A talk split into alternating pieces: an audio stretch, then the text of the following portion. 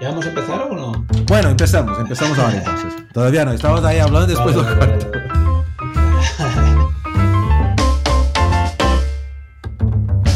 ¿Qué pasa? Bienvenidos a más un Atomcast internacional. Yo soy Leonardo Romeo, diseñador industrial y gerente de diseño en Tech Electrodomésticos aquí en Madrid. Y hoy hablamos con Meno Vefkin, manager and lecturer en Barcelona, España.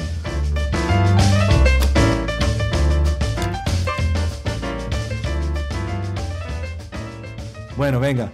Eh, primeramente, muchísimas gracias, Meno, por, por su tiempo aquí, justo aquí en las fiestas, aquí, estamos aquí. Primero, bueno, el día de trabajo, Tenéis, entonces trabajando. bueno, sí. Bueno, muchas gracias por tenerme. Sí, sí, gracias por, por, su, por su tiempo. Y bueno, a ver si, si conocemos un poco más de su, de su carrera ahí. Y a ver si nos puedes con- contar un poco, ¿no? De esta jornada ahí, desde, yo, qué sé, porque tú no eres español, e- eres holandés, ¿no? Entonces, saber un poco qué ha pasado, estaba en Holanda y ha parado ahí en, en, en Barcelona, qué, qué pasó, por qué, y hasta los días actuales. Ahí vamos, yo voy ahí como curioso te, te preguntando cositas. Bueno, es que ¿dónde empezamos? Que yo creo que mejor empezamos con, con dónde he estudiado, que es la, la Politécnica de Delft, en que estudiaba diseño Vale. industrial. Y, y esta es una carrera que, que es dentro de una politécnica, pero sí que es una carrera de verdad de diseño, en el sentido que, que se trata de diseño en todos sus aspectos. Si hablamos de, de hoy en Vale. día de, de, de UX y todo esto, este efectivamente no era nada nuevo para nosotros. La, la parte de research, la- también porque era una- es una universidad, de verdad, es decir, no es una escuela. Sí, Y aquí hay mucha gente que Sí. hacen investigación, eh, mucha gente que no son diseñadores, que son psicólogos o ingenieros o, o lo que sea. Por lo tanto, una, una facultad en que vas a encontrar eh, mucha gente de mucha, con mucho diferente background, ¿no? que creo que es una de las cosas más Bueno. importantes del diseño. Y también es lo que más me interesaba a Claro. mí. Yo creo que no soy realmente un friki de diseño como algunos que has entrevistado, pero eh, a mí me gusta justamente este, esta fusión de, de- de mucho conocimiento, ¿no? de mucha gente. Y el otro que me gusta Sí. mucho es la parte crea- creativa, ¿no? pero el, el hecho que estamos creando. Sí, y, sí. y bueno, yo he estudiado ya seis años, eh, muy bien, y, y- y acabé con un proyecto final de carrera en, en Philips, en primera instancia en Philips Ah, Medical vale. Systems, y esta era una experiencia muy buena, también, bueno, bastante dura también en el sentido de eh, vas de un mundo universitario en que hay tanto movimiento y todo- todas esas puertas siempre están abiertas a una, Claro. una empresa que está, no está, está cerca de Eindhoven, en una pequeña ciudad que se llama West.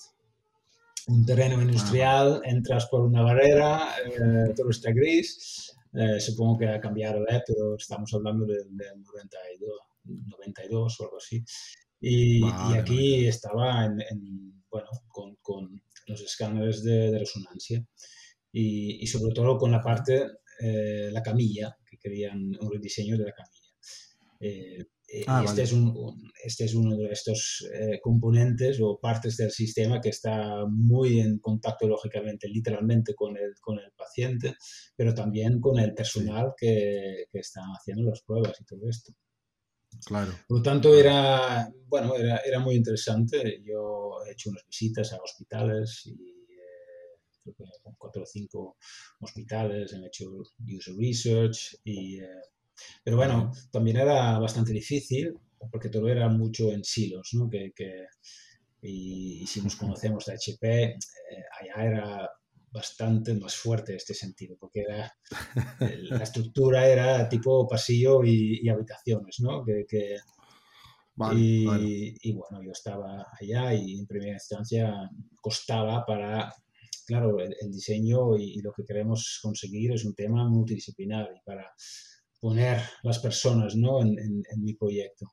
En algún punto me fue a Philips Design, que era, un, un- un- era aparte, y, y en su momento mm, no tenía muy buena relación con eh, Philips Medical Systems.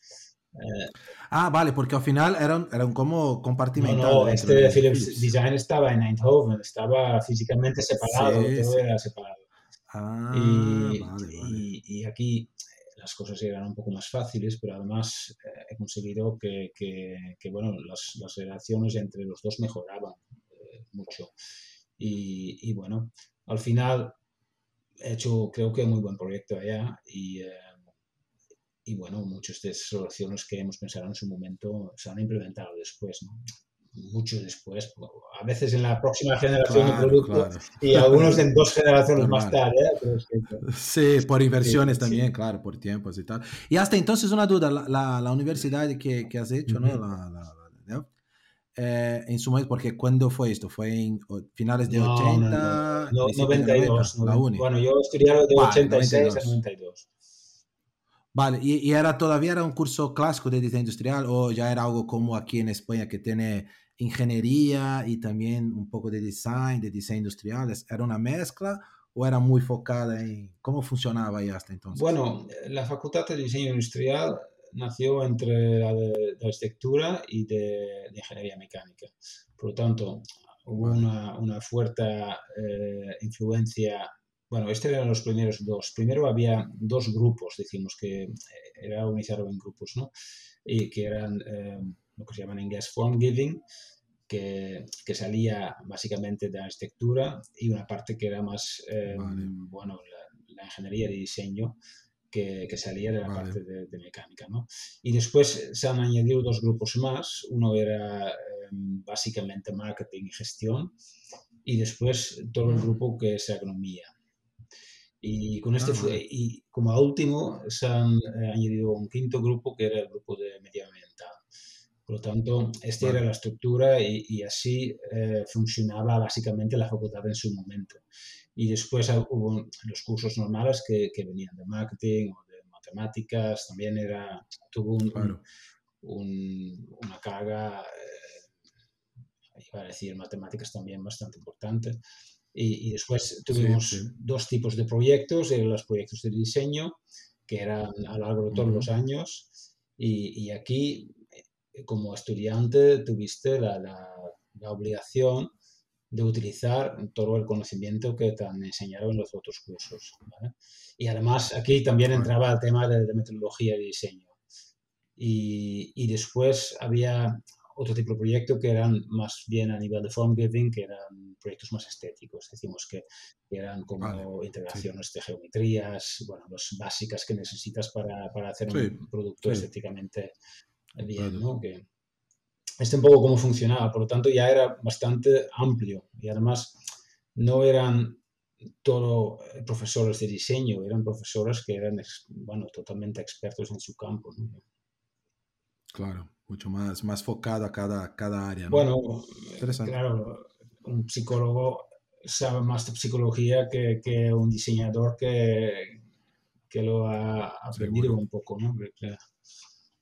En, en este Seguro, sentido, seguro, creo que la facultad era muy potente y todavía lo es. Creo que es un- un- de momento estamos reclutando eh, diferentes personas de, de, de Delft y la verdad es que nos funciona muy bien. Bien, ahí, claro, hace el, el trabajo este de, de final de curso en, en Philips, que es como también como una, ¿no? Ya unas prácticas ahí también, ¿no? A la vez, en Philips. Sí, bueno, eh, ¿Y continúas en Philips o va a no, otro no, sitio? no, ¿Cómo- no. cómo funciona? Era 92, hubo una crisis importante en, en su momento. Eh, yo Mm. primero me fui a Sudamérica unos meses para, bueno, básicamente de viaje con un, con un amigo que, con que he estudiado. Eh, Vale. y bueno, pasamos. Aquí eh, aprendí español, básicamente, que eh, Ah, bueno, importante. Venezuela a Bolivia, más o menos, sobre tierra. Era un viaje fantástico.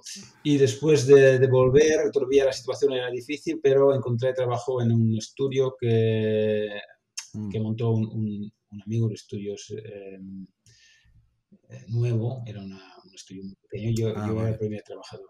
Y estábamos eh, un año o algo trabajando en un producto que ya no sé si todavía existe, pero son las, eh, ¿cómo se llama? Las, las banquillas para broncear, estos, eh, sabemos que, que tenían estos tubos eh, Sí, dentro. sí. Bueno, en su momento, en los años 90, era un producto muy popular, sobre, bueno, en Holanda por lo menos, eh, donde tenemos poca sol. Y, eh, bueno, aquí estábamos con toda una familia. Era también para mí la primera vez que, que realmente estaba trabajando con una familia, de productos. Creo que habían eh, familias, eran como eh, diferentes o algo así, y tres, eh, ¿cómo se llama la parte? Bueno, sabes que son como estos aparatos de tosti, pero para... para ah.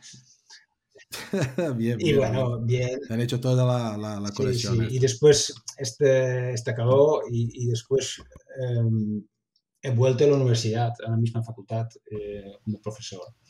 Mm. Ah, bien. Um, y, y, bueno, mi primer curso que, que hice yo mismo era el de diseño para eh, Design for Manufacturing y, y, ensamblaje, y un poco más técnico. Y después sí. eh, entré en muchos proyectos que estábamos haciendo con, con industria, que, con estudiantes. Hicimos en, en, Delft, tuvimos dos proyectos importantes en que los estudiantes trabajaban directamente con, con industria uno era ah, el último proyecto de, de, diseño que lo hicieron en grupo y era un proyecto más de innovación que empezaba realmente con encontrar un nuevo producto, un nuevo servicio para esta empresa que todavía no tenía uh -huh. y con un, un, una investigación un poco más estratégica. Y, bueno. y después el, el, el, proyecto final de carrera, ¿no? que era como tan, yo, yo lo hice en Philips, otros lo, lo hacen en otras oh, empresas. Y, y esta, creo que al final he hecho como 100 proyectos o algo así, que creo que era muy interesante oh, porque aquí entras en, en, en muchísimas eh, diferentes empresas, ¿no? Y, y, además... Sí, sí, distintos productos, distintas sí, esta es una cosa que ya estamos haciendo un poco en NACAR también, pero es que el concepto de, de, de estudiante de prácticas aquí es mucho como un super junior, ¿no? Que, que simplemente lo, lo implicas sí. en, en, el proceso que tienes, pero como mega junior. Um, sí, sí. Allá era mucho más que, oye, hay proyectos para que no tenemos tiempo, proyectos que igual culturalmente son demasiado rompedores para que lo podemos hacer fácilmente con alguien eh, eh, dentro de, de, la propia empresa. Um, sí, sí. Bueno, buscamos un, un, un, estudiante que encaja con este proyecto, que lo hace como proyecto final de carrera y se dedica seis o ocho meses a esto. Este es como... Con la estructura de la empresa, o sea, la, la empresa ayuda, ¿no? sí, dando información, sobre, ¿no? dando exacto, un poco de coaching sí, ahí. Pero sobre todo que, que puedes hacer un proyecto que si no será difícilmente de hacer. Es que son estos proyectos que, claro, si tienes un cierto modelo de negocio, por ejemplo, um, un proyecto que va en contra del modelo de negocio normalmente encuentra mucha resistencia dentro de la empresa. Por lo tanto, es una forma de, de, si tienes una idea, para poder acelerarlo rápidamente sin demasiada resistencia. Y, y es sí. una cosa que, que, por ejemplo, una empresa como Philips siempre ha utilizado muchísimo. Y, y, siempre me sorprende que lo estamos haciendo poco aquí, porque es, es un, es un método que, que funciona súper bien. El becario aquí es, es, al final, bueno, en Brasil no es muy distinto, es como una mano de obra barata. Yeah, un super es junior. una forma de tener gente trabajando, un super junior y ya está, o sea, no... Pero, ¿y, y ahí cómo funciona? Hay una, una un... o sea, aprovecha el, el trabajo esto de, de, la persona del curso para hacer un proyecto, esto que sabemos que no tenemos tiempo, nunca nos van a aprobar una persona para eso tal. ¿Y cómo funciona después que está hecho el proyecto eh, a nivel de derechos? Ah. Porque te quedas con la empresa, esto se abre, porque esto también es un tema que, que las empresas tienen un poco de, ¿no? de miedo. Sí, sí, este es justamente en NACA también ya estoy eh, montando el tema con, con algunos más, ¿eh? Eh, el tema de Open Innovation, que es una preocupación. La verdad es que al final de la peli casi nunca es una, un problema. Esta es un poco la experiencia que tengo después de no sé cuántos proyectos. Sí. No siempre, muchas veces estos proyectos no tienen como resultado final a nivel de diseño que se va a implementar directamente, es más un, un paso previo, sí. decimos un scoping, como se llama sí. en, en, el, en, la teoría de StageGate, ¿no? Um, es decir, que aquí todavía hay, hay, muchos pasos por hacer, pero además hay que entender que normalmente eh, no meterse en líos con esto es, es, es, en el interés de todos. Es decir, que si realmente sale algo que se puede eh, de una forma u otra eh, proteger de forma, prácticamente directamente, tiene todas las partes tiene, tiene interés para que este lo vamos a hacer bien.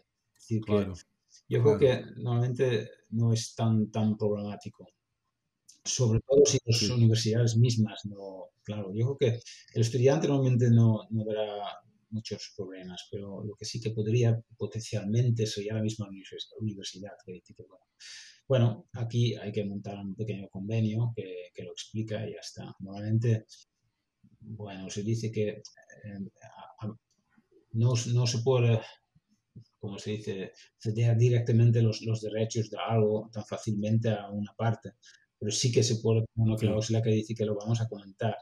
Y, por ejemplo, la empresa es la primera empresa que tiene el derecho para negociar sobre este tema. Aquí normalmente se puede resolver. Pero sí que es, es, un tema. Pero yo realmente, la gran mayoría de los proyectos que salgan, eh, que tienen un resultado interesante, no todavía, es que en, medio año con una persona no se va a diseñar un, un producto. No, no, no, no, no. Sí, sí o es algo muy, muy, muy poco desarrollado, o sea, muy previo, o también algo muy envisioning que también está tan ahí a, a largo del tiempo que tú dices, vale, es muy interesante, pero tampoco es algo que va a entrar ahora, o quizás nunca, ¿no? Bueno, yo creo que también hay que ser un poco responsable en el sentido de, de como empresa. ¿eh? Eh, no es un mecanismo para utilizar como, como se dice, para que un estudiante te va a diseñar el nuevo producto así directamente. Es que este creo que si es un producto pequeño y es un producto más, eh, como se dice, simple, este igual podría ser posible. Con productos más complejos, por ejemplo, que estáis trabajando en Teca y todo esto, no es muy lógico que un estudiante así en, medio año te va a hacer el diseño para que lo pueda implementar directamente. Sí, sí, sí. O sea, necesitas tiempo de trabajo, experiencia, claro. Eh, eh, es lo que comentas tú. ¿Puedes dar algún insight, alguna cosa, ¿no? Abrir un poco la cabeza, discusiones internas que, que al final es lo que comentas tú. ¿Cómo no tenemos internamente este tiempo? Bueno. O porque no quieren. Tal, al final es una forma de tener algo, de, de ¿sabes? De, de, de empezar a girar por lo menos eh, este concepto para el Sí, pero esto sí que ayuda. Aquí creo que entramos en una de las funciones más importantes del diseño, que es esta función integrador. Es decir, que una idea que existe en algún punto, pero todavía no están implicados otros o eh, no se pueden montar un, un, proyecto. Sabemos que necesitamos para un producto normalmente la visión de diferentes personas dentro de la empresa, pero este también es un, es, es, es eh, como se dice, es, duro. Son muchas horas que personas que tienen la agenda complicada, etc. Hay muchas barreras. Y, si alguien simplemente empieza, y, normalmente no empezamos a hacer un, el producto final, hacemos un prototipo. ¿eh? que normalmente hacemos muchos prototipos y si lo llega a un primer prototipo creo que ya bueno es un poco lo que estoy viendo también en otras empresas no bueno HP es un un ejemplo muy bien, que en vez de hacer endless studies, eh, visibility studies y, no sé qué, no sé cuánto, ¿por qué no intentamos llevarlo a un primer prototipo y después vamos a hacer todo esto, que es mucho más fácil que si estás hablando sobre, sobre el papel, básicamente, ¿no? este, una de las importantes fuerzas de diseño dentro de un proceso de innovación. Y uh digo cada vez más que en vez de exactamente pagar eh, consultorías para hacer estudios de mercado y todo esto, ¿por qué no hacemos un primer prototipo y vamos a ver cómo reaccionan ciertas personas que Claro, claro. Antes de, de, ¿no? de empezar discusiones ahí por nada, mientras no sepas lo súper importante es el management buy. Muchas veces estas personas eh, están eh, contratados por, por, gente que no son directamente staff, porque han pedido un, pequeño budget, que es un budget que es reducido, que también es importante entender que medio año de estudiante te costará eh, 6.000 euros. Claro, este, este es, eh, si tienes una idea, es relativamente fácil dentro de una empresa grande para, para liberar esto, ¿no? Y, y, tú puedes crear algo para que después tú puedes presentarlo a staff y, y, y tener budget.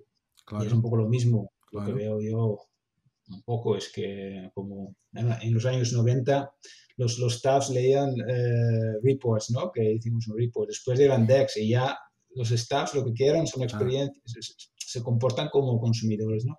Y, y quieren prototipo o VR o porque si no otro informe, eh, bueno, gracias. Sí, Quería ir a la montaña de semana, ¿no? Un poco este que... No, no, exacto, exacto, exacto. Pero bueno, yo estaba bueno, con mucho de este tipo de proyectos. Estaba ahí con las... Era muy interesante en este sentido. También, eh, y, después en algún, porque yo entraba como lo que en inglés es, o inglés americano, eh, assistant professor, pero no tenía PhD. Y, y, sabes cómo pasa en las universidades, que en momentos en que es difícil de encontrar gente, bueno, no son tan eh, picky, pero en el momento que la cosa va un poco más difícil, me van a decir que, oye, pero tú deberías tener un PhD, ¿no? Por lo tanto, tuve que empezar un, proyecto de PhD y, tenemos un grupo que estamos con, con eh, fuentes alternativas a la, para pequeños productos, personal products. Mm. Y, y yo decidí dedicarme a, a fotovoltaica como, como, fuente. Así vale. desarrollamos un, un, pequeño producto que es ligeramente ridículo, pero era un mouse inalámbrico, pero que no tienes que poner pilas, pero que funcionará con una, con una pequeña placa solar. Ah, creo que por aquí por allá no puedes encontrar la web. Todavía tengo algunas eh, publicaciones que tengo que estudiarlo un poco mejor, pero en estas plataformas hay, como plataformas como tipo LinkedIn, pero para el mundo académico, ¿no? Academia y todo esto. Sí. Y siempre me envían como correos que una persona ha leído tu artículo en este, en este journal. pero la verdad es que nunca he estudiado bien cuántas personas realmente son. Pero bueno, que estaba en esto también un poco el mundo de congresos y todo bien. Y, pero bueno, mientras tanto he, encontrado a, a, mi, a Miriam y, y, que estaba desde Barcelona, desde en, Erasmus. Y, bueno, pues, ah, bueno, este era bastante antes, efectivamente. Mi vivía nueve años en Holanda.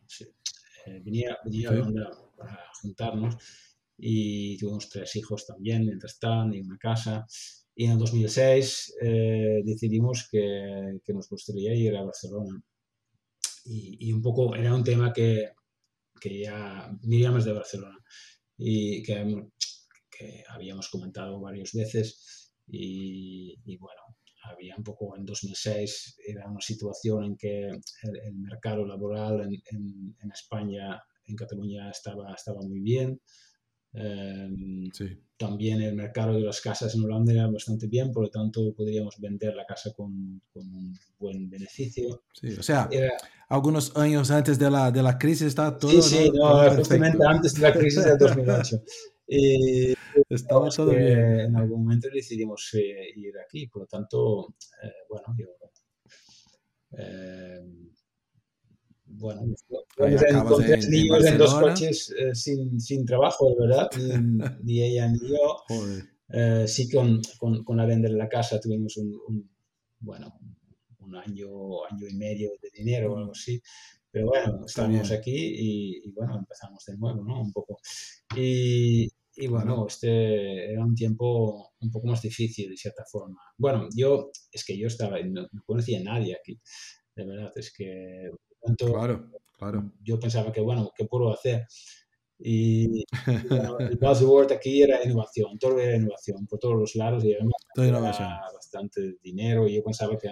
Bueno, es verdad que, que, que Barcelona ya tenía esta, sí, sí, esta vena, ¿no? O sea, ya era, era bueno por esto, ¿no? Para la área, ¿no? Bueno, pero... Eh, también es un, claro, también hay mucha gente aquí y, gente muy bien preparada, etcétera. Pero bueno, em, yo pensaba que, bueno, yo no soy un emprendedor, pero es que igual voy a empezar a, si podría ofrecer mis servicios, que, que tenía ya más o menos un proceso de, que utilizamos también en Delft y empezaba, bueno, con, con nombres y, con página web y no sé qué, no sé cuánto.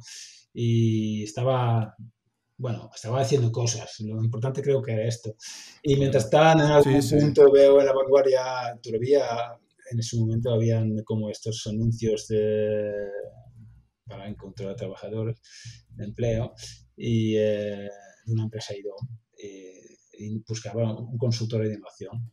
Y bueno, yo, yo he escrito y me invitaron para una entrevista y encontré a HB Neto, que es, eh, me, contactó y, con algunas personas más, que dentro de una empresa bastante grande, que IDOM es una, es una arquitectura, ingeniería y consultoría, muy técnico, eh, vale. bueno, con una 3.000 personas en, en, su momento, sobre todo en España, y, y bueno, con, con sede central en Bilbao. Y, y bueno, empecé bueno, de consultor en, sistemas eh, de innovación y básicamente para ayudar a las empresas a conocer un primer plan de innovación y, eh, y montar un, Claro, aquí en España había, en su momento era bastante único, una normativa sobre la, la innovación, la, la, ah, 002, y, y, bueno, Eneto había hecho todo un, un, plan como implementarlo como si fuera un ISO 9000, efectivamente se parece bastante a esto, sorprendentemente. Um, pero bueno, lo importante... Y tienes que hacer igual a ISO, o sea, te, al final ajusta la compañía con esta, con esta normativa y al final que como ISO te recibes como un certificado. Mira, tú... Sí, te puedes certificar ahí. exactamente. No, la, gran, ah, la, mayoría de las empresas no, no, lo hicieron para certificarse, pero sí que era posible. Este te da ciertas ventajas, por ejemplo, a la hora de, justificar subvenciones y todo esto. Um, pero claro. la mayoría de las empresas simplemente quería empezar, eh, eran pequeñas y medianas empresas, a, a, sí. a, innovar, a tener una idea de, oye, una lista de ideas que nos gustaría trabajar eh, y también montar un proceso dentro de la empresa de, de cómo convertir la innovación en un proceso eh, de, de de negocios, de business, como, como cualquier otro, ¿no? que es un poco la, la idea de, de sí. Peter Drucker ¿no? de los años 80, que dijo que Claro, de todo. Todo sí, bien, innovación, pero innovación tiene que ser un proceso como cualquier otro, ¿no? Y, y, y, no este concepto de, bueno, nos ponemos en el jardín. Nueva tecnología, ¿no? ¿no? Tecnología. Al suelo para que nos surja alguna buena idea o algo así. No. Por lo tanto, eh, bueno, yo estaba encantado fantástico. Además, yo era totalmente nuevo en España. Eh, la mayoría de los proyectos, hicimos algunos aquí en Cataluña, pero muchos en, en Andalucía, en Galicia, en Extremadura. Por lo tanto, yo estaba sí. viajando mucho en avión. Todo. Y también, como nuevo aquí en España, bueno, estaba haciendo turismo y, y trabajaba. Además, tuvimos una, una secretaria que, que era una persona muy encantadora y, y, además conocía muy bien España y siempre me dijo que, bueno, bueno, pongo en este hotel bueno. que estás aquí al lado, que si vas allá, este pasas por la catedral, que puedes aprovechar un poco el tiempo, ¿no? Claro, pero es así, ¿no? Y ya cogías también, ya empezaba a comprender todos los sí, acentos sí. distintos, ¿no? De cada parte. Y bueno, eh, después hubo también otra cosa que estaba haciendo yo, que era más todos los proyectos que, que tenían a ver, lógicamente, con el diseño y desarrollo del producto, ¿no? Que parcialmente era ayudar a empresas con, con su proceso y, sí. y, también con proyectos en concreto. Eh, también con, eh, bueno, hacer user research, sobre todo esta primera parte, user research, hasta un poco la estrategia del producto y también la planificación, de cómo después vamos a hacerlo en, en un plan para que los diferentes actores en, en las empresas eh, lo puedan ejecutar porque sobre todo en pequeñas empresas este es súper importante porque normalmente eh, no es como en HP que, que, ellos pueden decir que bueno, ya vamos a empezar un proyecto y boom, ya vamos, ¿no? Pero las pequeñas empresas, eh, las cosas van un poco en función de, de, del resto de, de, lo que está pasando. Por lo tanto, lo tiran un poco adelante, después tiene que parar porque tiene mucho trabajo, después tiene que retomarlo. Claro, para esto es súper importante que claro. tienes algún tipo de, de, de, roadmap, un plan, para que, bueno, tienes una guía y, y, no pierdes el hilo en medio del proyecto. Claro. Y, claro. y, bueno, sí, bien, y, y, justamente, exactamente, entraba la crisis 2008. Eh, bueno, tú, nosotros como grupo tuvimos bastante inercia, también porque trabajamos mucho con, con dinero de la administración.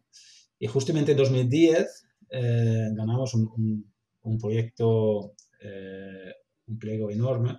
Para nosotros era de, de 3 millones de euros, un proyecto de, de, de dos o tres años. Vale. Enorme. Vale, Aquí encontré, entre otros, a Silver. Porque Silver. Ah, vale. Eh, porque en su momento necesitábamos consultores muy rápido y él era una de las personas que, que entraba en su momento para ayudarnos con, con, este, con este proyecto, ¿no? para participar en esto. Y, bueno, ah, este, nosotros pensamos que, bueno, genial, ¿no? que, que Crisis era su punto, y creo que era cuatro años de trabajo, algo así. Y después de los años, em, claro, entrábamos en, en, que el gobierno de España ya realmente no tenía más dinero y, simplemente a, a, recortar subvenciones ya, ya ortogonales, ¿no? Que, que y, bueno, más o menos en 2012 o algo, nos, eh, la situación se fue como muy difícil. Y después tuvo suerte que estaba dentro de una empresa grande como IDOM, que además es una empresa de, que, bueno, sí, en las, escuelas de negocio te, enseña que tienes que sí, tres eh, diferentes negocios. Creo que IDOM me iba a contar una vez que estaban en el 15 o 16 o algo así, pero de todo el tipo. Y, y él que tiraba mucho en su momento era de nuclear y aquí he trabajado dos años en la industria nuclear en, eh, en. Joder. Y en, eh, bueno, en Ascon nunca he ido, pero en Vandellós, básicamente para hacer un trabajo, bueno, participar en un proyecto grande que estábamos haciendo en su momento en, en IDOM, que, que, tiene que ver con todo lo que es la gestión de vida de, de los nucleares. Y, y, bueno. ¿Y esto en España? Aquí, todo en España también. Los dos aquí. Nosotros estamos haciendo, sobre todo los de los dos nucleares que tenemos aquí en Cataluña, que son Asco eh, vale. que tampoco ha ido mucho, ¿eh? pues que yo entrar una vez, una vez en la zona de radiológica, decimos, que era interesante, ¿eh? porque, bueno, es, es, un mundo totalmente nuevo y a mí siempre me gusta aprender. También un equipo súper interesante porque, claro, no, no, todos son diseñadores en este mundo, pero unos ingenieros como muy inteligentes que, tuvimos en el grupo ya, que yo era, pero bueno, tampoco era muy sostenible, porque aquí ya al final lo que cuenta en tu currículum, la primera línea que tienes en el currículum de, nuclear es cuántos años llevas en nuclear. Decimos que es como una, un business aparte, ¿no? Después de un par de años, em, bueno, yo estaba buscando algunas eh, direcciones y encontré otra vez a Silver y, y me dijo que, bueno, porque no, no em, bueno, porque no te pongas en contacto con, con Bernd Donadeo de, de Maca Design, porque igual hay oportunidades allá. Y aquí entré en su momento 2016, creo que era. Bueno, justamente antes que tú, porque tú entraste tres meses. Sí, fue un... Sí, sí, exacto. Eh, bueno, oficialmente el project manager de, del grupo de, los diseñadores industriales que tuvimos como NACAR en HP. Em, yo creo que era Un trabajo tranquilo, ¿no? Tranquilo, diseñadores de todas las edades, de tú ahí intentando bueno, manejar. Era, muy interesante. Yo, a mí, yo tengo... Sí, sí, claro. HP es una de las empresas más interesantes que he visto en la vida y, y, y un grupo en su momento bastante grande, además, tuvimos como 10, ¿no? Algo así. Y estábamos en un montón de proyectos a la vez y eh, yo no iba a decir que era project manager porque cada, cada diseñador lideraba su propio proyecto, pero es que era más facilitador, coordinador, ¿no? Allá un poco que... Y... Sí, no, al final era, era, un, era un, un, un, project pero de todo, ¿no? De todo el proceso un poco, para, o sea, tenía como cada, cada diseñador era un, equipo, entre comillas, ¿no? Porque al final estaba solo en, o en doble, yo qué sé pero tú garantizaba que esto funcionara, ¿no? 100%, o sea, que necesitas que cobrando los tiempos, creo, que al final, no sé cómo lo ves tú, ¿cuál, cuál era el, principal reto ahí cuando está con un equipo de, de, diseñadores para ti? Porque claro, hay un lado que somos creativos, nos gusta crear, hacer cosas y tal, pero verdad que nosotros como la parte burocrática en general no nos va bien, o sea, no es el, el punto fuerte del, del, del diseñador, por ejemplo. Como los ingenieros son mucho más les gusta más o tienen mucho más, no sé, estilo para esta parte de controlar el tiempo, tener todo muy bien organizado, ¿sabes? Las, los cronogramas y tal. Y el diseñador, a ver, yo he conocido algunos, pero la mayor parte no es de todo, ¿no? Técnico, yo diría. Yo creo que tiene mucho a ver con ya, se habla mucho de design thinking y todo esto, ¿no? Y, el design thinking muchas veces se, se, representa como un, proceso de tres o cinco o seis o siete o más pasos, pero en realidad es una forma de trabajar. Y, y, el diseñador es un explorador. Este, esta es la primera cosa que es diferente a otras especies, decimos. ¿Y, qué quiere decir esto? Bueno, el, el, diseñador quiere explorar hasta el último momento. Es decir, que este simplemente es cuestión de tener muy claro Aquí tenemos que acabar con explorar y no intentar poner a este punto demasiado pronto, porque después el diseñador se, siente frustrado y no, no, puede. Y, si vuelve demasiado tarde, no tendrá tiempo suficiente para, para presentar su trabajo. Y, yo creo que es básicamente esto. Yo no he tenido tantos problemas con gente que, que no estaba cumpliendo con, con, sus, eh, con sus deadlines. El otro tema es que, claro, en estas empresas lo que hacen es... Eh, también tienen una cierta lógica, ¿eh? pero es que los weeklies, ¿eh? Los, cada semana tienes que presentar, bueno, ¿cómo se llamaban los ID reviews? Y, y claro, este no siempre conviene, porque a veces tú, tú, pero aquí a veces hay que jugarlo un poco bien. Y, aquí pasa una cosa que también es muy típico de diseñadores, eh, que es que, bueno, si me dejas presentar cada semana, bueno, yo voy esta semana con concepto 1 y después todo el mundo piensa, ah, genial, ya está, estamos, ¿no? Que este concepto parece viable eh, y todo esto, ya estamos. Esta gente, este lo tiene a tiempo, ¿no? Y después vienes la segunda semana y vas a presentar el concepto B y después la gente empieza a flipar porque dice, bueno, ¿por qué no has continuado con concepto 1? Y la tercera vas a, a, presentar concepto 3 tengo una mejor. y después ya tengo una mejor. y después ya ves a los ingenieros pensando que, bueno, y ya vamos otra vez, ¿no? Que, Pero este es una cosa que tiene a ver con, con, con la forma de trabajar del diseñador, que al final es la base del design thinking, porque y, y, tú puedes hacer todos los esquemas de, y todos los toolboxes y todo lo que quieras, pero si no quieres adaptar esta forma de trabajar, no lo vas a... Y, lo, que veo es que lo están haciendo mejor. Es que, y creo que el hecho que ya, bueno, ¿cuántos diseñadores? Yo, no sé de otras empresas, pero en, HP es que creo que ya somos 40 o más. Son todos los diseñadores es que la taca, decimos, de, personas que, trabajan de esta forma eh, está creciendo rápidamente. Y, un poco lo que veo también es que de momento para NACAR, que somos un poco más de 100 personas, tenemos cuatro personas de recursos humanos que están haciendo equipment. Mm, el hecho que, que son difíciles de encontrar eh, me deja creer que otras empresas se están desarrollando de la misma forma y este es el gran éxito de diseño de los últimos años. ¿eh? Es que aquí tenemos que ver, eh, anteriormente, eh, en cada crisis, los diseñadores, bueno, siempre han perdido muchísimo. Y la última crisis del COVID, surprise, ha sido al revés. Anacar ha crecido mucho en el COVID. Y es la primera crisis que se han aumentado diseñadores y no se ha recortado. Este es un tema muy importante para la historia, decimos, de los diseñadores, porque, sí, sí, sí, sí, sí, porque siempre ha sido así. Uy, crisis, bam, todos los diseñadores fuera. es un coste que no, no merece la pena, deja. Yo creo que cada vez hay más empresas que, que, que, ven que esta forma de trabajar, eh, seguramente en combinación con otras formas, pero eh, bueno, es una forma que es, que es eficiente y es ágil y, y lleva resultados. Que, que... No, y eso que, que comentabas ¿no? de, de NACAR, que hoy yo creo que NACAR hoy debe ser uno de los, de los estudios más grandes de España, si no lo más grande, pero podemos... Creo que siempre Álvaro, discusión. Álvaro pero... está intentando eh, entender este tiempo. Álvaro es el, el Communications Manager. Um, pero todavía no sí, lo he conseguido. Sí. No es tan fácil porque depende cómo, que, consideras un, estudio de diseño? Creo que estudios de, publicidad, por ejemplo, que son mucho más... Claro, claro. Depende, depende cómo quieras mirar, o solo de diseño de, de, producto que, o de UI. Bueno, pero es uno de los grandes de España. Seguramente se ha tornado... Pero yo creo que tampoco... Si no es el... Nunca debería ser el objetivo. Dime, dime. El objetivo es dar el mejor mm. servicio al cliente. Y, hacer, claro, hacer claro, claro, No es, ese, no, no es el, el más grande, claro.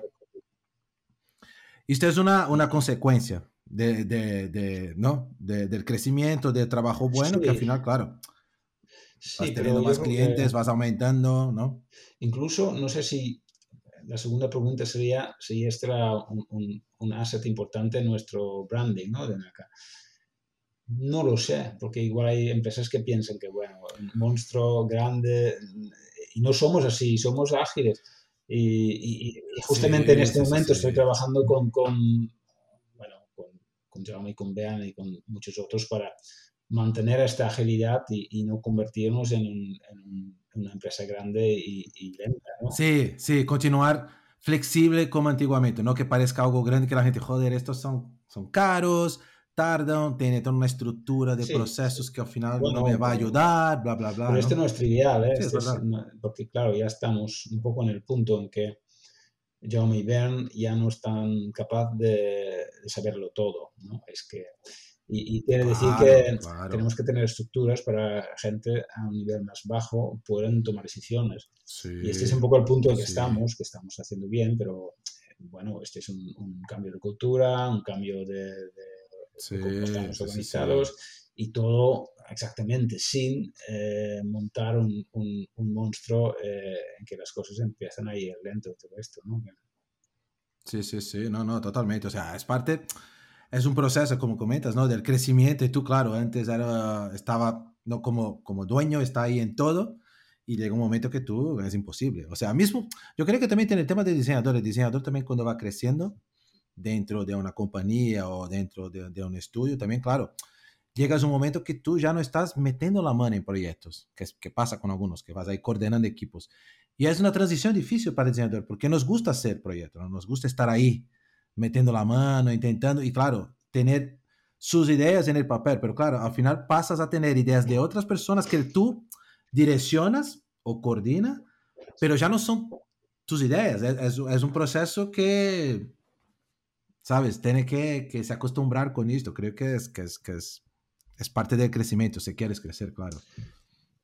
Exacto, este es un poco como es. Y, bueno, yo creo que yo como profesional ya es mucho tiempo que las ideas no, no las llevo yo. Incluso como consultor es un poco un truco, pero es que al final hay que entender que casi nunca tienes la mejor idea tú. Es que no tiene mucha lógica porque hay otra gente en la sala que tiene más conocimiento que tú y las ideas, por todo lo que vemos, normalmente crecen de, de, un cierto nivel de conocimiento sobre cosas. Solamente sobre cosas que ellos no saben y tú, como consultor, eh, un conocimiento que has obtenido. Por ejemplo, si has hecho, no sé, 10 eh, visitas a, usuarios, bueno, de esta parte, lógicamente, vas a tener mejores ideas, porque ellos no lo saben, tú sí, pero otras cosas, lógicamente, no. Por lo tanto, eh, Exacto. Y, muchas veces así, que bueno, a veces, como consultor, a veces tienes que dinamizar situaciones, ¿no? Y, reuniones con, gente y, y en algún momento piensas que, bueno, Em, aquí este está un poco parado, que bueno, pones una pequeña idea tuya y después fácilmente encuentras que hay otra gente que tiene mejor idea y después simplemente dices que, oye, esta es la buena igual, es la tuya. Ya tienes... Te, da una... Sí, un poco este... ¿Cómo se dice? Un momento en que la cosa estaba, parecía un poco parada, ¿no? Bloqueada, desbloquear. Sí, sí, sí, sí, seguro, seguro. No, pero voltando justo al tema que estabas hablando de NACA, de tener ya cuatro personas ahí de, recursos humanos para, para buscar a la gente ¿no? en el mercado. Y sé que tú también sigues dando clases en distintos sitios ahí, ¿no? En, diferentes sitios, tal. ¿Cómo ves tú? Porque al final, yo siempre comento con gente que está en, en, las universidades, ¿no? Que salen todos los años. Yo no sé cuántos diseñadores aquí, solo en España, salen al mercado formados. Diseñadores de producto, producto no, industrial o UI, UX, lo que sea. Y yo sinceramente no veo, solo hablando de España, no estoy hablando de Europa quizás, yo no veo puesto para toda esta gente, ¿no? Creo que, que y, cómo ves tú este, eh, no sé si es un problema, si, si es una visión que tengo yo y quizás no sea verdad, eh, y, y, a la vez tienes un estudio grande que necesita estar buscando y no es una, una búsqueda fácil, ¿no? De encontrar gente con el perfil que quieres y tal. No, no, no. Bueno, para empezar, eh, yo soy profesor en diferentes escuelas, pero bueno, este año he hecho por primera vez en muchos años una escuela de diseño, eh, pero em, gran parte hago con la UB, que son ingenieros de biomédica, justamente empezaron la UPF, en Toulouse Business School, que eran International Business, em, y después eh, estoy ya por tercer año con la European eh, University, con, eh, con, con personas que son manager en, el mundo de fashion y luxury. Por lo tanto, tampoco ah, tengo una, una, visión tan clara sobre, decimos, el sector de diseño aquí. Pero sí que es verdad que siempre ha sido así. Es que yo creo que en Holanda la situación ha sido, bueno, es, increíble en este sentido, sobre todo cuando yo fui a la universidad, que, tuvimos una facultad grande en Delft, eh, de que salían cada año 150 personas. En Eindhoven, en la Academy, eh, creo que 100 o algo así. Después, eh, la, la, escuela de Delft se ha copiado en diferentes puntos en el país por lo tanto, eh, en Holanda salen centenares de diseñadores cada año. Eh, en un país que tiene relativamente poco industria, porque Holanda no es un país de, claro, total. y la industria que tenemos es mucha más alimentación y cosas de, estos, de este estilo que, que, que productos eh, más técnicos, ¿no? Y, y, y, bueno, yo creo que una cosa que pasó allá es que mucha gente encuentra bueno, un poco lo que es el design thinking ya, pero simplemente empezaban en otras empresas, en otras funciones, pero sí que llevando la forma de trabajar un poco en la cabeza, ¿no? Y, y el otro es que todo lo que es la parte de servicios, lógicamente, que, que yo creo que aquí lo que pasó es que cuando empezamos con los servicios y, también con los user interfaces, no, no, no hubo metodología para esto. Por lo tanto, lo que han hecho es prestar la metodología del diseño industrial. Y creo que ya estamos cerrando el círculo y ya los diseñadores industriales ya estamos prestando las metodologías que se han desarrollado en el mundo de DIY y de, y de, Es decir, que muchísima gente ahí no han ido allá. Pero bueno, yo creo que dentro del mundo del diseño siempre hay un hay un factor que igual no sé si es más importante en el mundo de diseño que, en otros, otras profesiones, pero que es un poco el talento, ¿no? Que no todo el mundo tiene el talento para cualquier aspecto del diseño y algunos aspectos que son, son bueno, todo el mundo lo podemos aprender hasta cierta, cierto nivel, pero, para, pero necesitamos muchas veces un nivel muy elevado. Decimos que, y, hay, algunas cosas como como UX que son más, más metodológicas, que tú puedes... Eh, pero aquí, por ejemplo, súper importantes son los soft skills de las personas, que tampoco es una cosa que puedes aprender de un día al otro. Una persona, si sabe convencer, muchas veces están en un rol que tiene un aspecto elevado de, ¿cómo se llama?, de missionary. Eh, y, y, esto quiere decir, necesita ciertos soft skills para, para conseguir cosas. Y, y después, en, en, la parte más eh, de delivery, eh, claro, en temas de estética y todo esto, no todo el mundo lo tiene lo mismo. Y, hay cosas que se pueden, hay muchas cosas que se pueden aprender, pero no todo. Sí, sí, sí, No, al final, al final es, se le gusta mucho el diseño, es intentar encontrar la mejor área dentro del diseño, porque hay mucha gente, mira, yo no sé tanto el tema de de, de, dibujo, de sketch, o sea, no es mucho mi, yo qué sé, porque no tengo talento y tal. Y mucha gente se va, voy a más a la área de investigación, yo qué sé, o hacer otras cosas, ¿no? Porque al final intenta buscar también dentro, porque hay muchos campos, es verdad. Pero mucha gente se, se puede equivocar, ¿no? Ir a una, mira, yo sé hacer muy bien sketch, y al final tú dices, vale, lo haces, pero no es lo que necesitamos, ¿no? Al final necesitas, como comentas tú, dependiendo de la empresa y del momento, alguien con, ¿no? por la oferta quiere coger los mejores. Es, es, como funciona. Bueno, e, es también, claro, en qué mercado estás. Por ejemplo, bueno, tanto HP como Teca, Teca, bueno, un poco más incluso, que, que es un, son productos que son muy maduros y, y, por lo tanto el nivel que tenemos en todos los aspectos del producto, no solamente el diseño industrial, pero en todo, en, el material que se utiliza, el, ensamblaje, eh, el procurement de todo, etcétera, pero en diseño también está ya muy elevado. Es que hacer un, un, diseño que de una forma u otra es más sofisticado que el anterior eh, exige. Eh, cada vez más difícil de inventar algo nuevo. Exactamente, mucho talento. Es que son, son cosas que hay un punto que, que, que hay, entra también un tema como la intuición que, que, no son cosas que muy fácilmente se puede enseñar a alguien. Se puede enseñar hasta en cierto punto, lo que digo, no hay ninguna excusa para mí que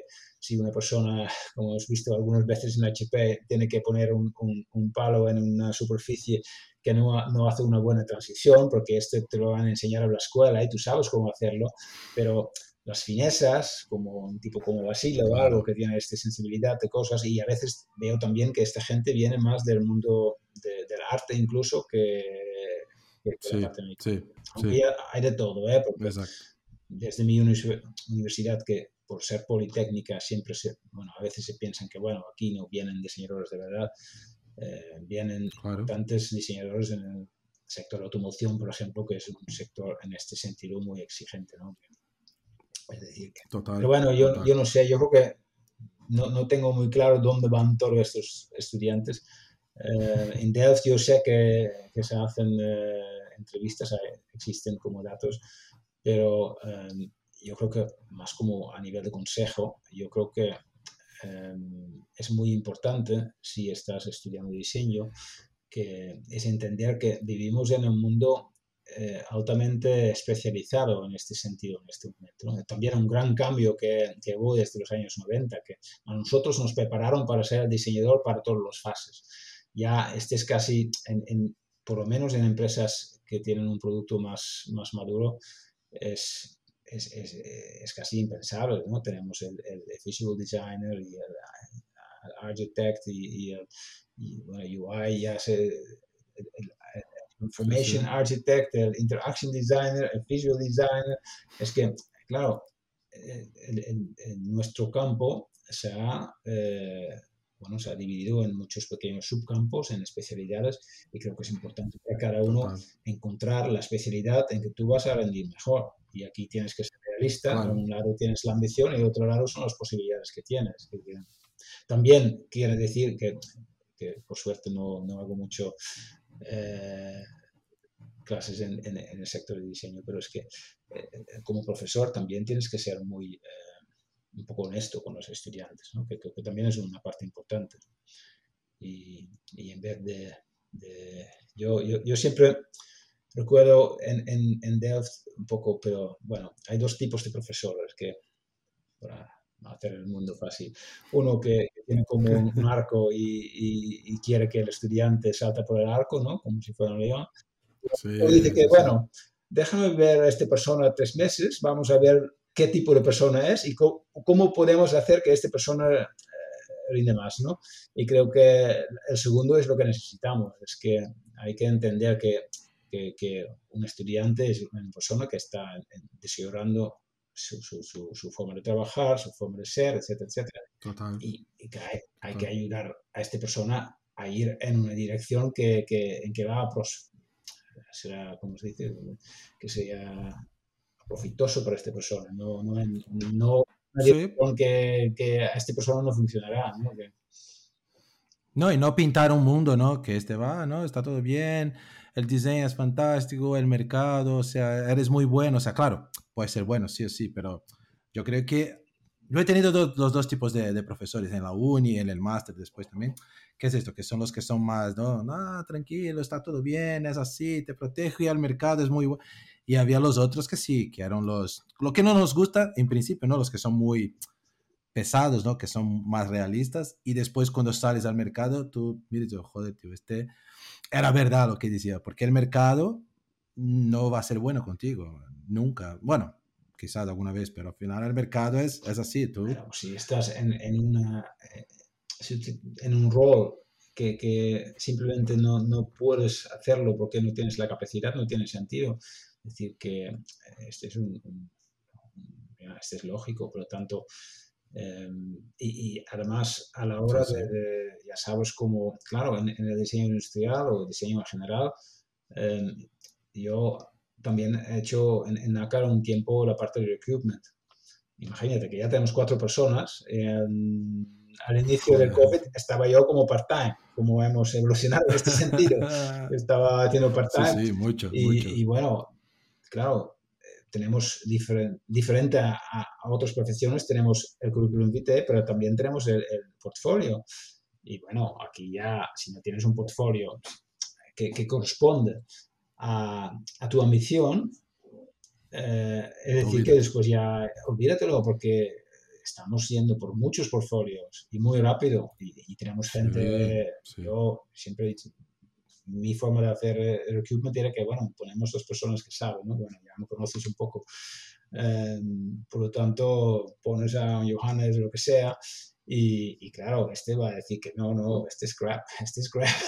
y, y, básicamente piensas que, bueno, realmente es, es, así o te estás intentando vender algo que no eres. Y, creo que este es eh, las cosas, tú, tú, tienes que vender lo que eres, no lo que no eres. Y, bueno, también un poco a nivel de, de, los portfolios, que si tú tienes tres buenos proyectos y, y dos malos, no pongas los tres buenos, los malos tienes fuera, por favor. O incluso si no son tan buenos, porque es otro error que ves muchas veces, que ves como, y, normalmente si ves una cosa mala, después ya pierdes la confianza, ¿no? Con esta persona que... Sí, o, no continúas, ¿no? Porque mucha gente, mira, voy a meter los malos y por final meto el proyecto bueno, ¿sabes? El gran final.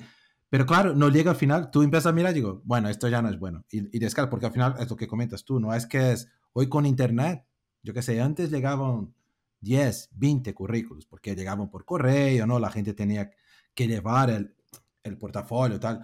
Hoy no, en LinkedIn tú metes una, una oferta, en un dos días tienes centenas de personas.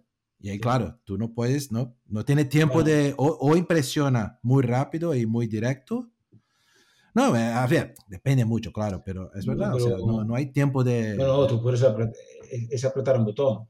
Y, apretar un botón. también hemos preguntado a, a, los candidatos cómo lo hacen, sobre todo los que, que nos cuestan más, que son los UI designers, eh, sobre todo buenos visuals, y, bueno, dicen que bueno, hay mucha oferta de trabajo, por lo tanto lo que hago, me voy a sentar un, domingo por la tarde, yo abro en Chrome, eh, no sé, 20 diferentes eh, job offers y después voy cliqueando, este sí, este no, este sí, este sí, este no, este sí, y ya está, y después vamos a ver lo que pasa.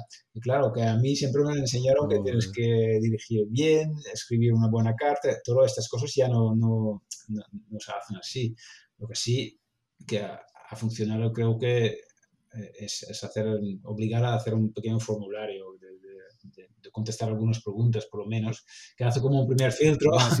y también puedes preguntar cosas que, que, te interesan mucho, que igual no puedes eh, deducir tan fácilmente del currículum, ¿no?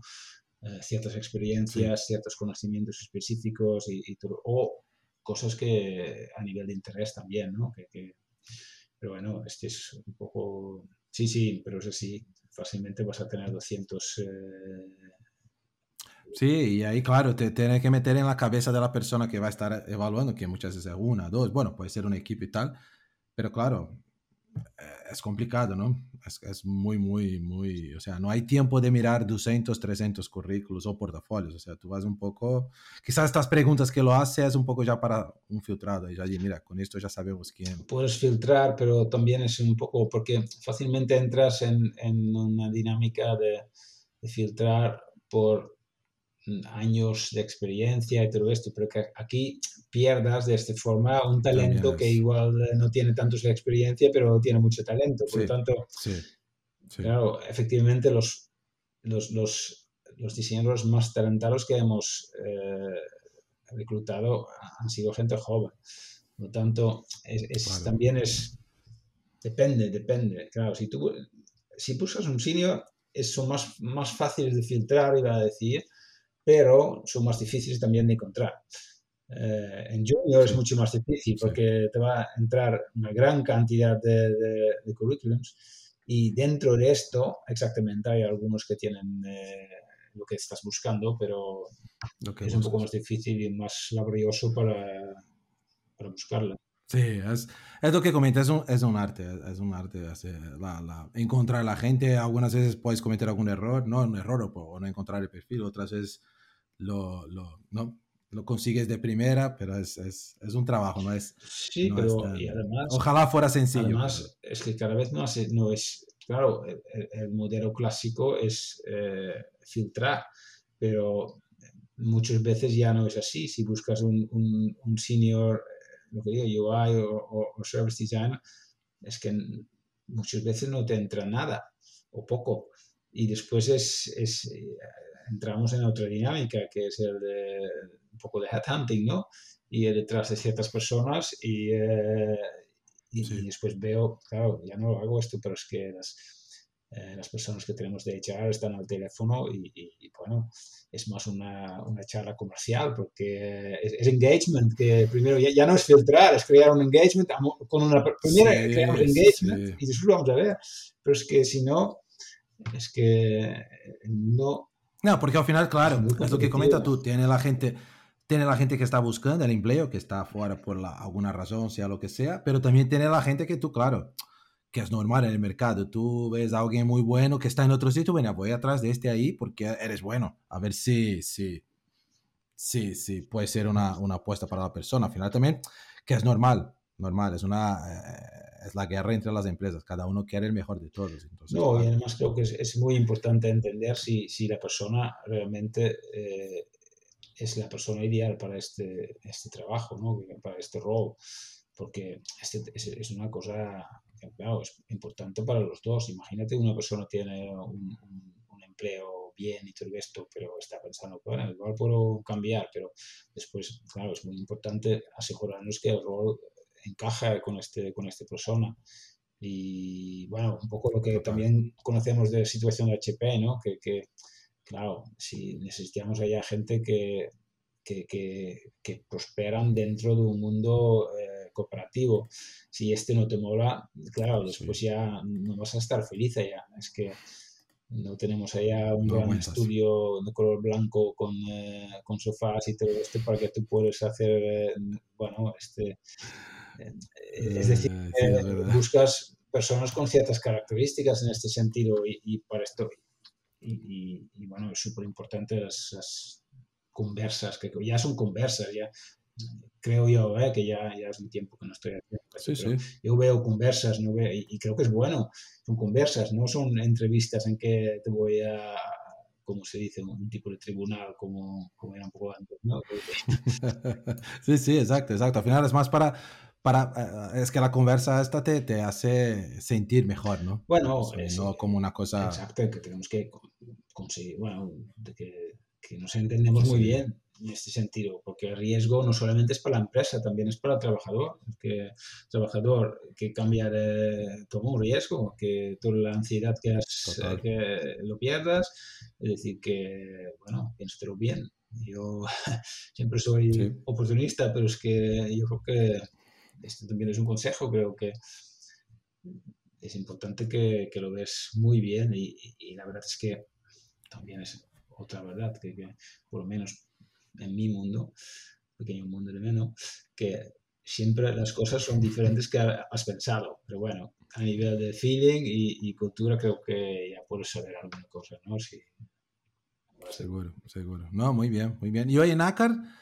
¿Qué, ¿Qué, está actualmente en ACAR haciendo? Porque tú estabas en la parte esta de recruit, recruiting, ya no más, ¿no? Está ahora también llevando proyectos. Sí, bueno, yo hago diferentes cosas de gestión en este momento que lo que digo que creo que eh, un tiempo estaba el, el, Operations o el Design Resource Manager, nunca hemos aclarado bien el, título, pero estaba más la persona que, estaba viendo siempre cómo tenemos el portfolio de proyectos. Claro que en el estudio es totalmente diferente que HP. En el estudio tenemos eh, muchos proyectos en marcha, muchos proyectos que estamos trabajando con diferentes personas.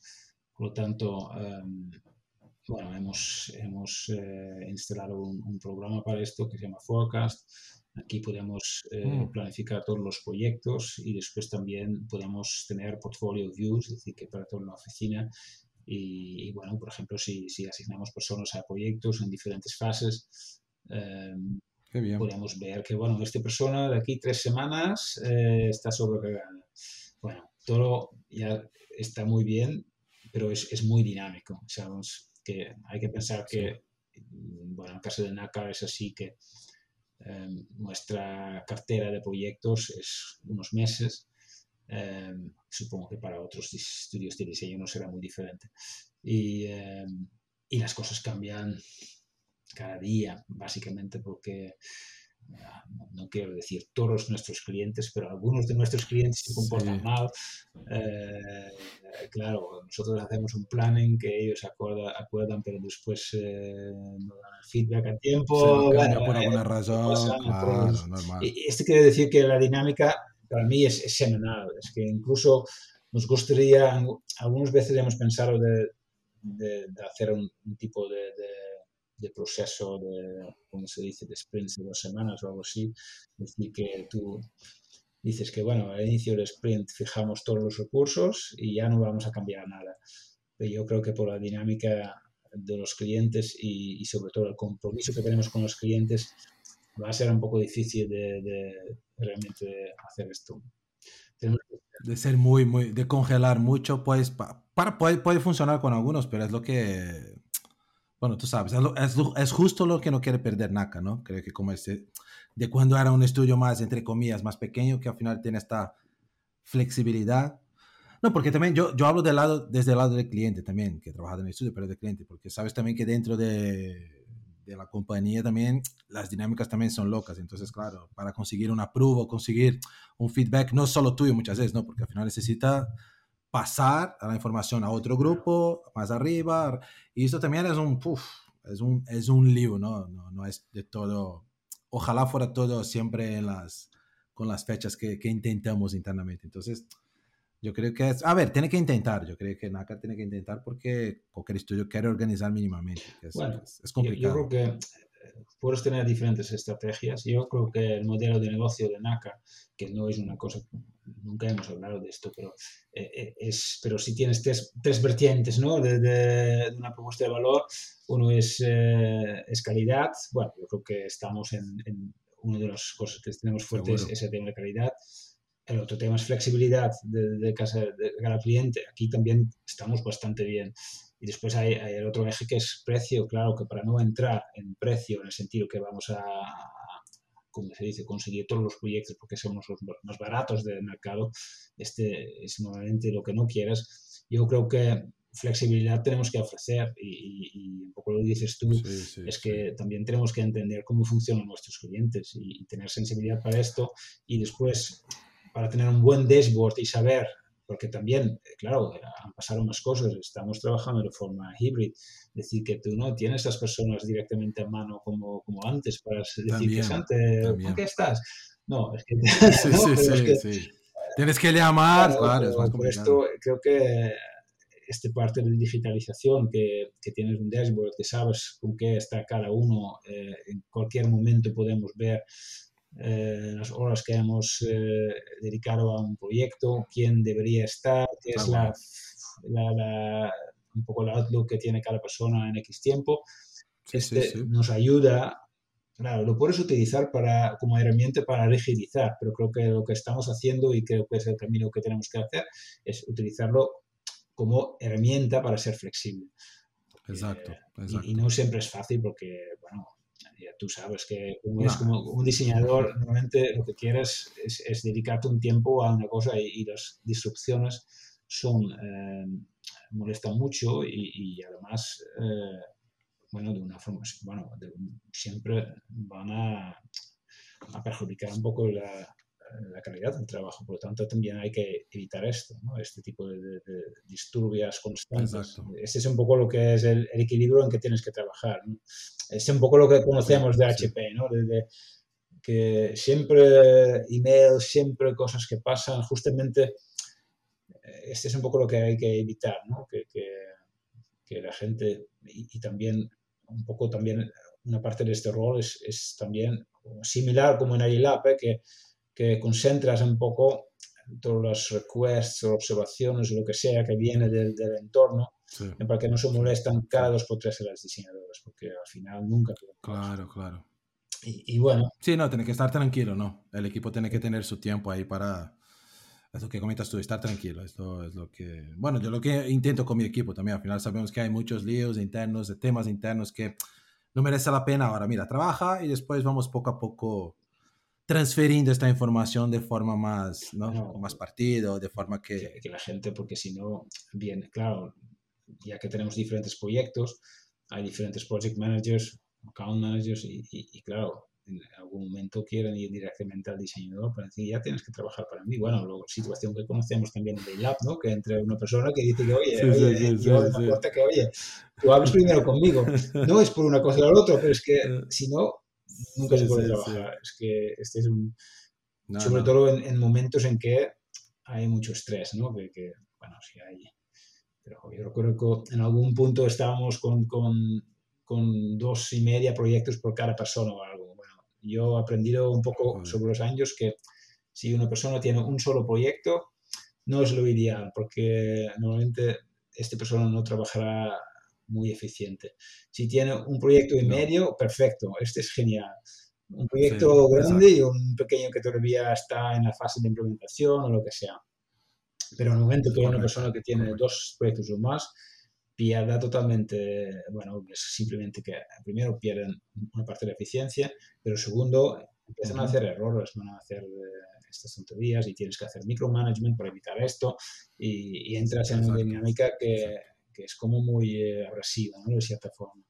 Y, y, y, si estás en este, en este punto, tienes que decir como lead que, oye, todo pasa por mí, porque si no, eh, ya no puedo tener ningún request así, eh, voy a echar un cable o algo así. No, ya no echamos cables porque no podemos. Ya no, ya, ya, vamos a mirar todo porque si no, no vas a llegar. Y este es el otro que, sobre todo el diseño industrial, claro, son gente normalmente muy polivalente.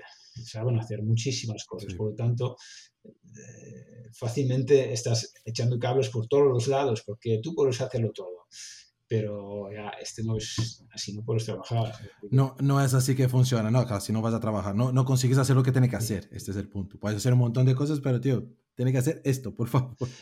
Claro, eh, eh, eh, es lo que comentas tú, no es, no, es, no es sencillo, pero sabiendo, consigues un poco ¿no? Ir, ir, guiando a la gente, ¿no? Pero bien. Y bueno, este ya era mi preúltimo rol, ya hace poco estoy peleando un nuevo rol que no sé exactamente qué es, pero será un poco más, incluso a nivel de, nivel de Toronaka, a nivel de, creo que lo han llamado em, Design Administration Manager o algo así, pero básicamente es cada vez más la parte de gestión y, bueno, gestionar también cosas como, bueno, una cosa que estoy haciendo con algunos más es intentar hacer un plan de innovación, Em, queremos hacer un, un, poco el tejido de, de, Open Innovation, no solamente con, mm. con, escuelas de diseño, pero también con otras universidades para, por ejemplo, eh, con la UPF estamos eh, mirando con una facultad que es más de informática y todo esto,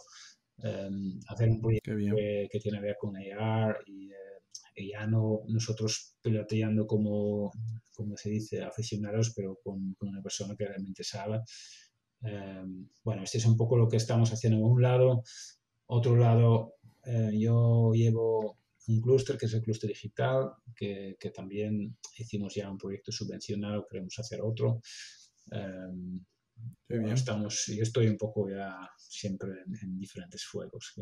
y, y, bueno, ya tenemos otro tema que ya que estamos creciendo, estamos también, eh, bueno, queremos o tenemos necesidad de formalizar un poco más los procesos, justamente para poder eh, escalar después, ¿no? que en el momento que ya una idea realmente no es tan capaz de dar su final ok sobre todas las cosas, tenemos que tener eh, sistemas que tenemos otras personas que están capaces de hacerlo.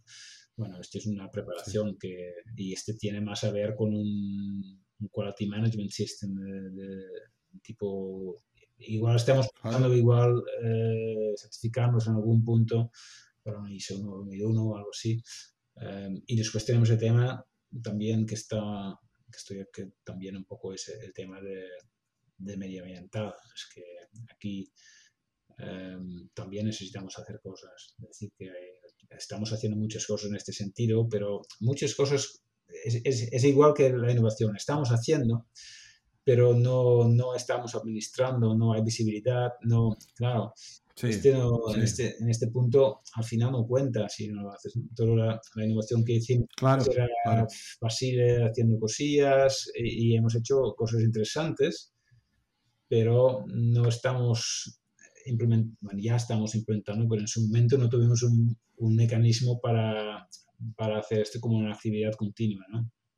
Es lo mismo con el tema medioambiental. Es que hemos hecho, estamos participando en proyectos con un, eh, un componente, eh, como se dice, eco entre comillas, eh, bastante importante, tanto en HP que ya hemos sacado todos estos sí, sí. spray painted trims, y, pero después tienes que pensar otro trim que, que no sea spray, Sí, sí. porque al final necesitas el elemento de diseño. de- Claro, claro. Y, Claro, y bueno, con, con los famosos, eh, ¿cómo se llaman? Los, los cartridges eh, de tinta, de, de cartón. Eh, hemos hecho cosas yo creo que interesantes, pero de momento no sabemos qué es el, el, eh, el CO2 footprint de, de nuestra propia actividad. Eh, claro, Sí, en sí. el momento que nosotros queremos hablar con clientes sobre ecodiseño, la primera pregunta que podrían hacernos es que, oye, ¿cómo está vuestro... eh, ¿Cuándo pensáis vosotros que seas eh, CO2 eh, neutral? Por ahí tanto, de- de- estas son cosas que, que ya también... No, esto, esto seguramente pasaría con clientes más nórdicos, que nos pasa mucho. Ya he hecho algunas, porque tenemos una, una parte de tech ahí. Y claro, los clientes, la primera cosa que pregunto, mire el proyecto, ah, guay, pero, vale, pero ¿de dónde está viniendo el acero? ¿Cómo está la, todo el, el sistema, no? La, la- ¿Cómo están controlando la huella de carbono? Y, y- y tú, no, no, pero mira, mira la propuesta y tal. No, no, vale, guay, pero antes Bueno, cuéntame, este es un- que ya son mucho más, ¿no? Desarrollados en Eso, este nivel. Sí, pero a veces es un requisito burocrático, simplemente sí. Igual no hace falta que, que cumples ciertas valores o algo, pero simplemente tienes el, el reporting hecho. Nosotros de Claro, momento no claro. tenemos reporting, por lo tanto es una de las cosas que queremos hacer. Porque, y después vamos a ver si, bueno, ya estamos hablando con una consultora. Estas cosas hacemos normalmente con, con otras consultorías Sí. y eh, que dice, bueno, que vamos a hacer esta primera medición y, y después un plan de mejora también. Y, y creo que Claro, ese es un tema que además no solamente es, es- Aquí tenemos diferentes motivos. Un motivo es exactamente nuestros clientes que igual pueden pedirlo o para subvenciones ya se inventan sí, que, sí. que si no tienes eh, este Ya necesita, ya claro. no, no estás elegible, lo que sea. De momento no es así, pero puede pasar. Y Sí, sí. entonces, que, eh, de cara a los trabajadores también es que, bueno, hay muchos candidatos que lo preguntan. Es que en, en entrevistas con, con, HR preguntan, Ah, sí, oye, ¿y qué está haciendo una para el tema medio ambiente? Y, y bueno, lo que digo, que a un lado eh, tenemos que tener, yo creo que siempre Sí, como sí. mínimo un, producto un proyecto en marcha. Ya estamos hablando de un proyecto muy interesante en el mundo energético que esperamos que saldrá y, y después tenemos que controlar nuestra propia actividad, que será poco. Total. La oficina no tiene mucho, No, emociones, claro, pero- claro. pero es por lo menos tenerlo, tenerlo claro, ¿no? De una forma, bueno, para que... Y, y también yo creo que en el momento que tenemos este, este, ¿cómo se dice? Estos números, bueno, también será interesante como para poder mejorar, creo que dará a la gente, ¿no? La idea que, oye, ¿qué podemos hacer para mejorar? Aunque es poco, porque es poco lo que hacen. Sí, sí, sí.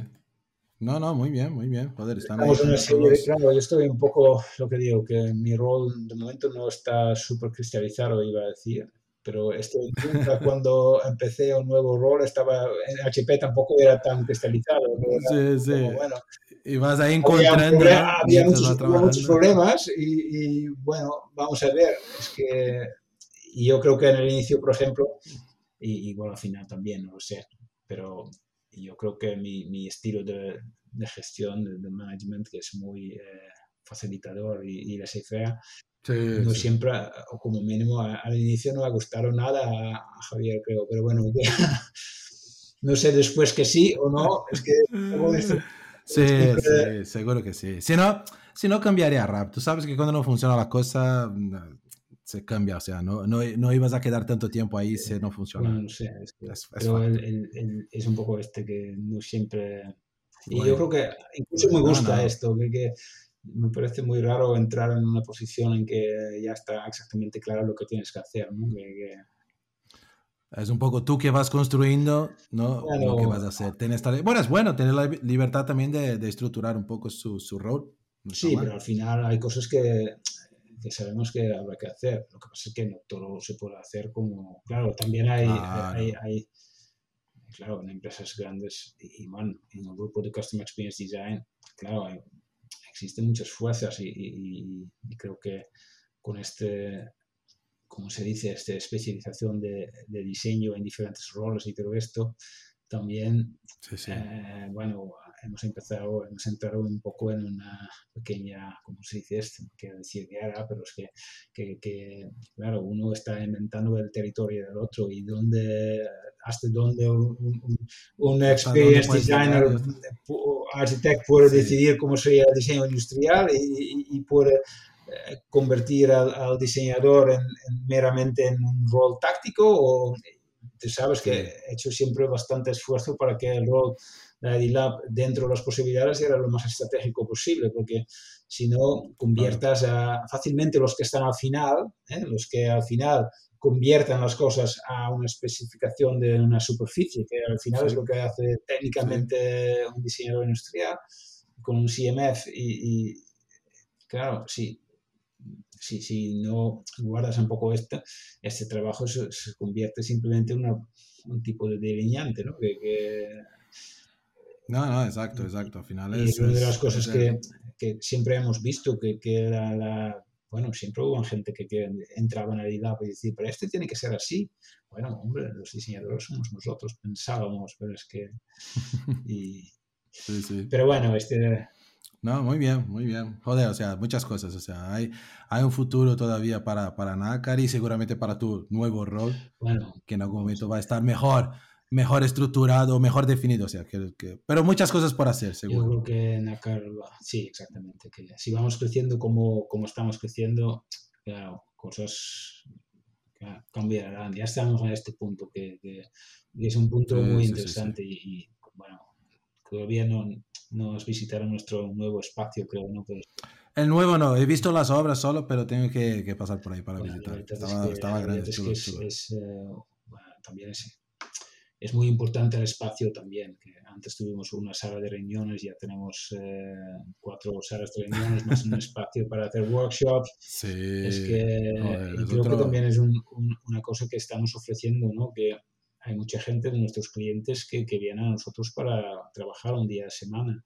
Claro, la idea del, del, del Design o Innovation Hub aquí se está materializando de forma muy, muy claramente y, están escapando y, también em, decimos estos eh, equipos transversales que normalmente se reúnen, se reúnen tan difícilmente en HP, se pueden reunir fácilmente en, en, ACAR y, trabajar un día bien, en un ambiente que es eh, diferente como mínimo, con mucha luz.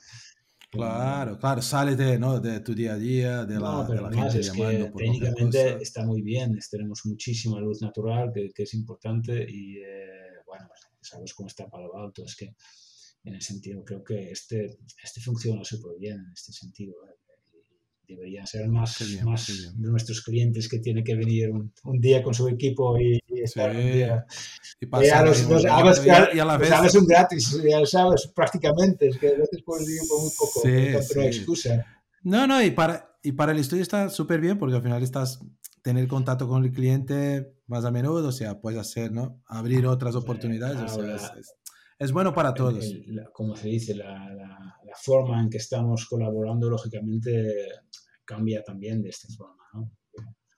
Sí, sí, sí, sí, total, más, total. Eh, bueno, no, genial. siempre se dice que, que, buscamos colaboraciones o colaboradores, no clientes. Exacto, es muy bonito, en realidad buscamos clientes, pero es que, pero claro que este es un poco esta relación, ¿no? Que estamos hablando, que, que... Sí, sí, sí. No, no, total, total. Bueno, ves, ya, ya se pasó una hora y pico, ya, ya estamos aquí. La cosa va, la cosa va rápido. No, te tengo dos, dos preguntas solo para, para, para, terminar, o sea, que no tiene, no necesariamente con, la, con su historia, pero si tienes tú alguna o, alguna, o algunas referencias que te ha, durante su carrera, que era una, una persona o yo qué sé, lo que sea, ¿qué referencias tiene tú o tenía o sigue teniendo en el campo de tu, bueno, de diseño o de otro campo también, que sea? ¿Tenía alguna persona ahí que, que bueno, personas de referencia muy conocidas, yo creo que yo no soy mucho de famosas, que ya sabes que yo vivo en Castelldefels y no conozco nuestros sí. eh, sí, que la gente no sabe que eras vecino, antes era vecino de Messi, yo creo que de Suárez, la gente que, no sabe de esto. Que dentro de mi, mi bueno, mi, mi, vida creo que ha sido, ha sido, importantes, pero básicamente era más por su actuación que, que por otra cosa, pero... Eh, Primero claro. era mi, mi, profesor, creo que de, de, de, de, final de carrera, que yo estaba buscando proyecto y todo esto. Y, y me pasó dos veces con él. Una, era una profesora de, de, ingeniero de electrónica. Eh, y, vale. y, yo estaba pensando, pensando, y él me dijo que, bueno, para de pensar y, y empieza a hacer cosas. este era muy importante muy para bien, mí. Y yo estaba que, bueno, yo no sé, no quería, este de Medical Systems no me molaba directamente y él, ¿por qué no simplemente lo haces? Y ya está, y ya vamos a ver. Y esta es una cosa que siempre, bueno, de vez en cuando lo pienso, ¿no? Que, oye, ya es el momento para simplemente hacer algo y no pensar demasiado. Ya está, ¿no? Sí, sí. Exacto. Ya has pensado un montón ahora, si no, no sí, vas a hacer. Sí. Muy bien. Yo creo que igual otra persona que, que ha sido lo que ya, ya he comentado era Xavier Neto, que, que era primer jefe director que tuvo aquí, que también me ha enseñado muchísimas cosas, me ha enseñado sobre todo por trabajar duro, leer muchos libros, que todavía estoy haciendo. Para mí, Joder, muy una de las razones, o razón más importante para estar en, en temas de, de educación, básicamente es aprender yo mismo, es decir, que no solamente en el momento que estás preparando cursos, pero también de, de los estudiantes. Sí. Pero era, siempre ha sido una persona que, que, bueno, que, oye, vamos a comprar este libro, lo vamos a leer los dos y vamos a, vamos a comentar, ¿no? Que, y, y también a la hora de los proyectos era como, bueno, tuvimos un ritmo raro, que anteriormente como holandés no tenía. ¿eh? En este sentido me enseñaron la flexibilidad mediterránea, iba a decir. Eh, claro, claro, claro, exactamente. Y bueno. De, de, de romper un poco, sí. ¿no? Este, este, esta metodología más holandesa, más, más cuadrada que llamamos aquí, ¿no? Y, y, y no sé, como último, yo iba a decir una persona que también siempre es, es el mismo Jaume, que yo recuerdo cuando estábamos en, en, en Agilab y entraba él como el, el el amo de la empresa y todo esto, ve al suelo que había un trozo de cartón que tuvimos que cortar, se pone a los días y, y cortaba. Es decir, que una persona que, ¿sabes? Que, que, sí, sí. que, simplemente está mirando siempre qué se puede hacer para mejorar las cosas en general, ¿no? Y eh, creo que también es... es sí, Jaume es, es, es fantástico, como profesional, como, bueno, qué voy a decir, ¿no? Pero bien, muy bien. Y aprovechando, ya que has comentado los libros, la segunda era un poco relacionada a esto. ¿Usted tiene algún, algún libro que has leído recientemente o que estás leyendo? Eh, alguna, ¿Algún consejo? O de podcast o, o mismo de, de, de, alguna web ahí, de, de, alguna página tal. Pero en tu caso creo que un libro es mucho más... Sí, sí. Lo que pasa es que tengo muy mala memoria. De momento estoy mucho en, en tema de, de futures que es una cosa que aprendí un poco cuando cogí el curso eh, con, en, en, el máster de la, de la, moda, que lo cogí de una persona que, que se llama Holly, eh, bueno, es que es una persona que, que tuve está antes que yo y me entrevistaba con ella vale, vale, y, vale. y, también tiene un blog muy interesante que son los Creative Bytes, que, que son todo tipo de cosas para la para aumentar la, la creatividad de forma más, más amplia. ¿no? Vale. Te voy a pasar el, eh, el link. Eh, Sí, pasa, pásame el link, el libro y meto aquí la... O sea, la gente va a ver el nombre aquí en la pantalla. Yo meto en la pantalla y hacemos la... Y, y para mí el todo efecto. el tema de, de, Bueno, lo que digo, siempre cuando cojo un curso aprendes nuevas cosas. Cuando cogí el, el International sí. Business me interesaba por bueno, cómo funcionan los multinacionales, que estamos trabajando en multinacional, pero qué efectivamente es un multinacional, cómo funciona. Eh, y, en este sí. caso, eh, claro, con, con, las personas del de, máster en la moda hago un, un, curso en que hay un midterm, que es un, un pequeño ejercicio de futures, y, y, después un pequeño ejercicio de design thinking. Eh, Holly, Holly Blondin es, es, americana, y, pero vive aquí. Y, y, y, bueno, esta primera parte, bueno, son estas cosas que, que, abren un poco los ojos. Y todo lo que es futures, sí. hay, claro, esta es una otra ciencia casi que, que, que es eh, interesante también, ¿no? Y, muchas cosas estamos haciendo, ¿eh? Porque es, es, curioso también que intuitivamente estamos haciendo, aplicando ciertas cosas, pero realmente para, para hacerlo todo bien y sobre todo la idea, creo que es muy importante la noción que, que el futuro no existe y, y, la única forma de prepararte es, es eh, contemplar diferentes escenarios. Claro, esto es muy cerca a nuestra, nuestra profesión. Justamente estos escenarios eh, podemos hacer pequeños proyectos para, para desarrollarlos y ver por qué dirección van, ¿no? que es súper interesante también. Em, ya tengo un mogollón de libros seguidos ya, los que, no sé, creo que muchos son bastante, igual un poco más teóricos. También utilizo muy, mucho los estudiantes para este tipo de cosas, por lo tanto que una de las cosas que hago es que búscame fuentes y, eh, por ejemplo, uno que me gusta mucho es el Horizon Scanning, ¿no? Que, que, oye, para el sector de la moda, después tengo diferentes grupos, vosotros inteligencia artificial, vosotros, eh, RFID, vosotros, IoT, vosotros, etcétera.